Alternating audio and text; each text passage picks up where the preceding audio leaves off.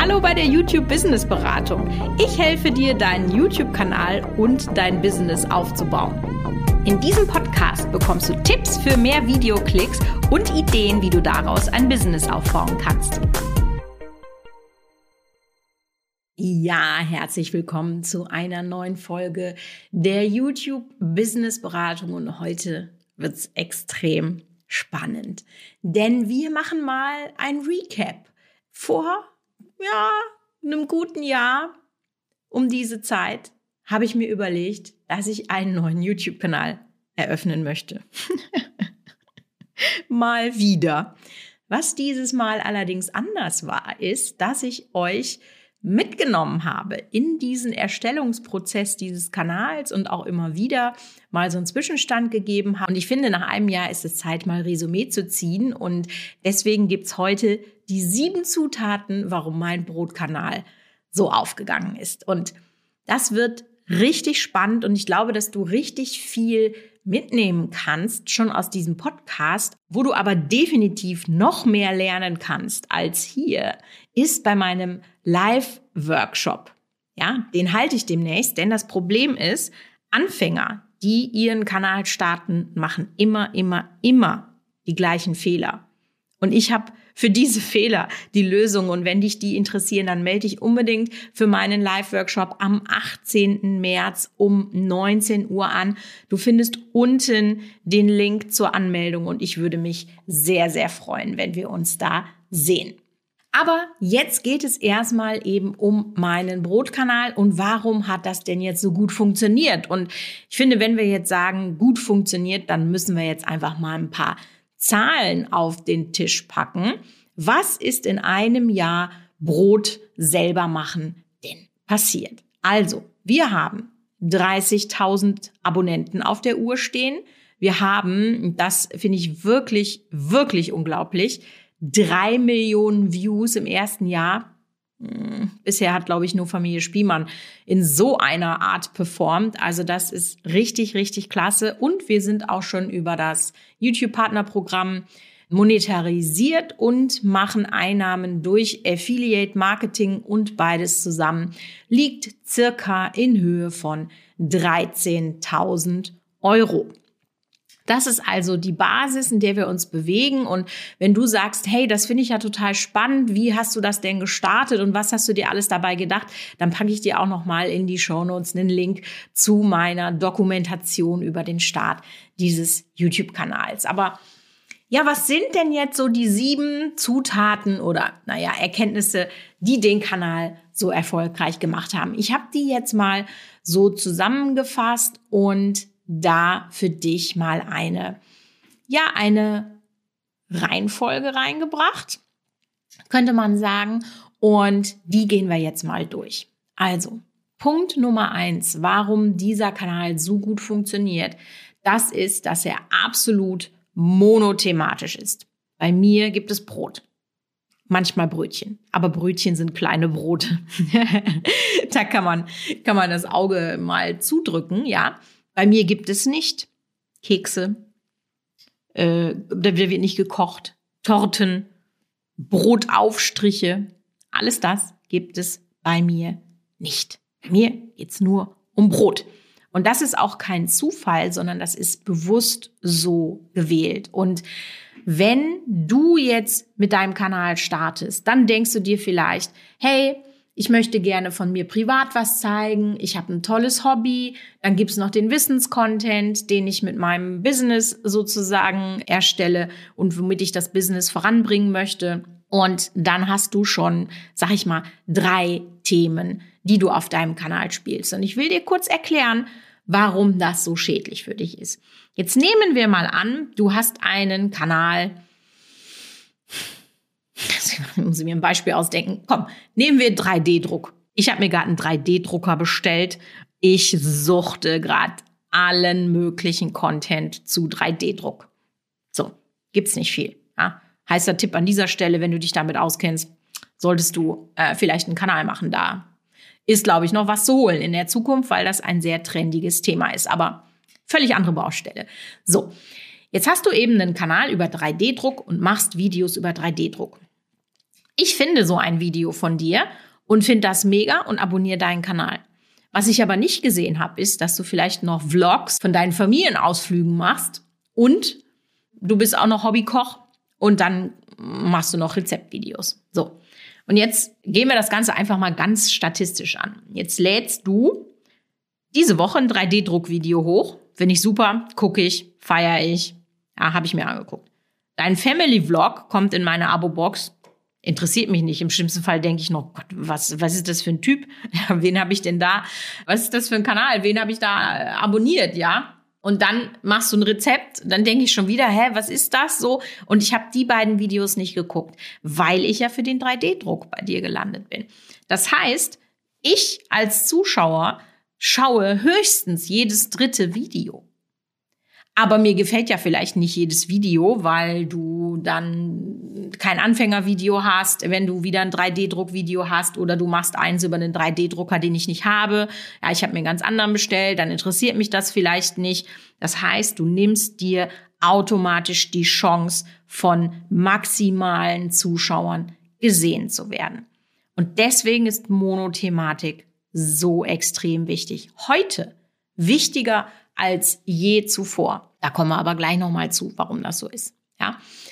So, das nächste, warum dieser Kanal so erfolgreich ist, ja, bis auf wenige Ausnahmen, und da komme ich auch später dazu, habe ich seit Februar letzten Jahres regelmäßig einmal die Woche ein Video hochgeladen. Und das ist etwas, was viele, viele, viele von euch auch unterschätzen, dass sie einfach diese Videos rausbringen müssen, no matter what. Ja, ich kann da sehr gerne mal auch ganz offen drüber sprechen auf meinem Michaela Engelshove YouTube-Kanal. Ähm, war jetzt sehr lange Pause. Ich habe ja sehr lange gebraucht, um, um da überhaupt klar zu kommen auf diesem Kanal. Und dann habe ich wieder jetzt eine lange Pause gemacht. Und das lag einfach daran, dass ich nicht zu 100 Prozent wusste, wer ist mein Zuschauer, was erwartet der von mir. Und deswegen habe ich mich sehr, sehr schwer getan, Videos da zu produzieren. Beim Brot, da war das ganz einfach, ja.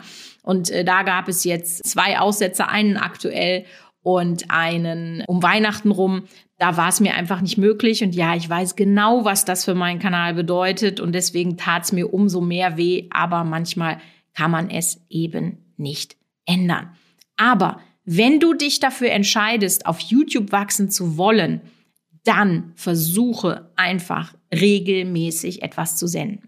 Was dir sehr, sehr dabei hilft, ist, dass du in Vorproduktion bist, ja, dass man vielleicht sagt, ich habe für drei oder vier Wochen Videos da liegen, damit, wenn das Leben mal dazwischen funkt, und das wird passieren bei jedem von uns, das ist völlig klar, wenn das dann mal dazwischen funkt, dass du dann einfach sagen kannst, hey, okay, diese Woche ist nicht schlimm, dann drehe ich eben ein Video mehr und nehme eins von meinem Puffer und habt dann nicht das Problem. Also das ist wirklich was, das könnt ihr euch nicht vorstellen, wie das den Kanal nach oben pusht.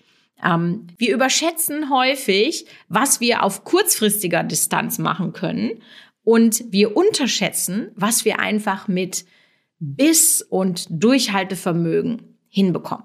Und deswegen versuch wirklich regelmäßig deine Videos hochzuladen. So, der dritte Punkt oder die dritte Zutat, die ist auch etwas, wo wahrscheinlich jetzt viele denken, boah, total profan und ja, weiß ich. Ich sage dir aber aus meiner Erfahrung und weil ich persönlich auch oft damit struggle und wenn ich damit struggle, dann weiß ich, dass ihr da auch mit struggelt. Du musst einfach wissen, wer dein Zuschauer ist. Du musst verstehen, was wollen die sehen. Du musst aus dem FF wissen, ja, wie alt ist dein Zuschauer? Was hat der für Werte, für Wertvorstellungen? Wo kannst du den abholen? Was sind seine Hobbys? Wo ist der, wo ist der angesiedelt? So, ne? Wie ist seine Lebenssituation und so weiter und so fort? Wirklich einen guten Zuschauer-Avatar zu erstellen, ist das Geheimnis für alles weil darauf kannst du den Schnitt deiner Videos, die Titel und da komme ich jetzt auch gleich noch mal zu, alles kannst du dann darauf abstimmen. Und ich kenne wirklich wenige Leute, die das machen, ja. Im Marketing macht das jeder. Ja, jeder, der Produkte verkauft, hat einen Kundenavatar. Aber niemand hat einen Zuschaueravatar. Ja? Denk da mal drüber nach. Wenn du dir jetzt diesen Podcast anhörst, kannst du in 30 Sekunden ganz genau deinen Zuschauer beschreiben? Wenn nicht, hast du noch Nachholbedarf, was das Thema angeht. So, Nummer vier. Und das ist richtig, richtig wichtig. Gute Titel. Und bei mir ist das mittlerweile so krass, dass ich, weil ich jetzt meinen Zuschauer viel besser verstehe, den Titel nach den Wertvorstellungen des Zuschauers designe. Und Titel, die so designt sind, die funktionieren einfach deutlich besser. Meine Videos, die sind, die sind gut, ja, und das weiß ich, aber trotzdem habe ich extreme Unterschiede in der Klickrate und das liegt nur am Titel. Ja, denk da mal drüber nach, weil ich glaube, wie der Titel ist, das ist immer noch nicht genug in den Köpfen der Leute drin, ist so entscheidend für den Klick. Der kann überhaupt Top oder Flop entscheiden. Ganz einfach, ja. Und deswegen nimm dir mehr Zeit für deine Titel. Genauso. Und dieses Thema jetzt, das weißt du, das kennst du, wenn du mir schon ein bisschen länger folgst, nimm dir mehr Zeit für deine Thumbnails. Mach gute Thumbnails. Da bin ich beim Brot auch immer noch nicht so zu 100 Prozent zufrieden, aber die sind schon nicht schlecht. Also ich habe da schon eine ganz gute Click-through-Rate, aber ich glaube, das geht noch besser. Aber man muss ja auch noch mal an sich arbeiten können, ja? So, was ist denn jetzt dann ein gutes äh, Thumbnail? Da habe ich auf jeden Fall auch schon verschiedenste Podcast-Folgen zu gemacht. Kannst du dir sehr gerne im Anschluss anhören, verlinke ich dir in den Show Notes. So, dann der nächste Punkt, das ist, das habe ich ja gerade schon so ein bisschen selbstbewusst äh, gesagt, dass ich gute Videos habe. Und das meine ich jetzt gar nicht arrogant, sondern ich weiß das, weil ich das in meinen Daten sehe. Ja. Die Zuschauer gucken diese Videos zwischen 50 und 70 Prozent. Das kommt so ein bisschen drauf an, ja. Also das heißt, von meinen zweieinhalb bis drei Minuten an Video, die ich da raushaue, gucken die sich 50 bis 70 Prozent dieses Videos an. Und warum ist das so? Weil ich jedes Video genau analysiere und optimiere. Ich schneide alles raus, was ein Abschaltmoment ist, ja. Bestes Beispiel, wenn du vor der Kamera zum Beispiel sitzt und dann sagst, ja, das war's jetzt mit dem Video und dann noch zwei Minuten redest, ich wette Geld darauf, dass in dem Moment, wo du diesen Satz sagst, ja, das war's jetzt mit dem Video, du einen rapiden Einbruch in deine Zuschaueranalyse haben wirst. Da muss ich das Video nicht mal für gucken. Ja, das weiß ich so schon. Das ist einfach so. Und du musst einfach lernen, was sind Dinge, die gut funktionieren. Und kleines Beispiel beim Brot. Ich habe halt angefangen und habe dann immer die Zutaten aufgezählt. Da habe ich aber sehr schnell gemerkt, dass das nicht funktioniert. Mittlerweile mache ich nicht mal mehr ein Intro rein. Ja, und mein Intro beim Brot hatte schon nur knapp drei Sekunden lasse ich weg. Abschaltmoment. Das schreit Abschaltmoment, ja. Und ich habe diese Videos einfach wirklich durchoptimiert. Was auch nicht heißt, dass man das nicht noch besser machen könnte. Noch mehr Kameraeinstellungen und so weiter und so fort. Das ist vielleicht dann für dieses Jahr ein Projekt, dass ich die Videos noch mehr auflevele. So. Und der letzte Punkt, der so die letzte Zutat ist, dass ich halt, das habe ich gerade auch schon so ein bisschen angesprochen, regelmäßig in die Analytics geguckt habe und eben gesehen habe, was funktioniert und was nicht. Und wenn dich all diese Dinge, wenn du da jetzt ganz viele Fragezeichen hast, das sind alles Dinge, die auch in meinem Live-Workshop sozusagen beantwortet werden. Deswegen, wenn du Fragezeichen hast, melde dich auf jeden Fall bei meinem Live-Workshop an. So, spannend ist ja jetzt auch, was hat denn nicht funktioniert oder was ist anders gelaufen ähm, als geplant. Ich war da eigentlich relativ zufrieden mit der Performance. Ich hatte ein bisschen was am Produktionsausfall, das habe ich gerade oben schon erwähnt. Ähm, aber ja, das ist okay. Also ich mache mir da jetzt auch nicht zu viel Stress, aber man ist diesen, diesen Produktionsausfall mit dem Wissen um seine Bedeutung sozusagen sehenden Auges eingegangen, ja. Ähm, ganz interessant war, ich hatte wirklich einen Oberflop. Also wirklich einen Oberflop. Ich habe ein neues Format getestet und das ist so dermaßen gefloppt, dass es so richtig weh tat. Ich wollte Brote von berühmten Leuten nachbacken. Ja. Ähm, und weil ich eben genau weiß, wer mein Zuschauer ist, habe ich mit dem Lieblingsbrot der Queen angefangen. Und ich sag mal so, zu dem Zeitpunkt hat ein Durchschnittsvideo so mh, 10.000 bis 20.000 Klicks gemacht. Das hat 5.000 gemacht. 5000. Und das hat mich so nachhaltig geschädigt, weil eigentlich, wenn du ein Format ausprobierst, dann ähm, musst du dem ein bisschen Zeit geben zu funktionieren. Aber das hat mich so geschädigt, dass ich mich noch nicht getraut habe, eine neue Folge zu drehen. Bin ich auch ganz, äh, ganz ehrlich. Also da muss ich mal gucken, ob ich da noch den Mut finde, das jeweils dann nochmal zu machen. Aber im Großen und Ganzen ist das eigentlich alles nach Plan verlaufen. Und äh, spannend ist ja auch immer, dass man sagt, wo soll es denn jetzt in Zukunft hingehen? Und die Zukunft dieses Kanals ist ganz klar die Monetarisierung. Ja, damit meine ich jetzt nicht die ähm, Einnahmen durch Werbung, auch wenn sich 13.000 Euro jetzt sehr viel anhört, aber ich habe ähm, Cutterkosten gehabt, ich habe Kameramannkosten gehabt, also ich bin da noch nicht in der Gewinnzone und wenn man meine Zeit mit einrechnet, bin ich immer noch nicht in der Gewinnzone, aber ich habe verschiedenste Ideen, wie ich diesen Kanal monetarisieren kann und das wird, ja, sag ich mal, in Q3 dieses Jahres angenommen. Ja, und ganz interessant ist auch, mittlerweile habe ich eine Größe erreicht, wo ich Anfragen bekomme. Product Placement Anfragen. Im Moment jetzt noch nicht das Nonplusultra, aber auch das wird sicherlich dieses Jahr deutlich mehr werden.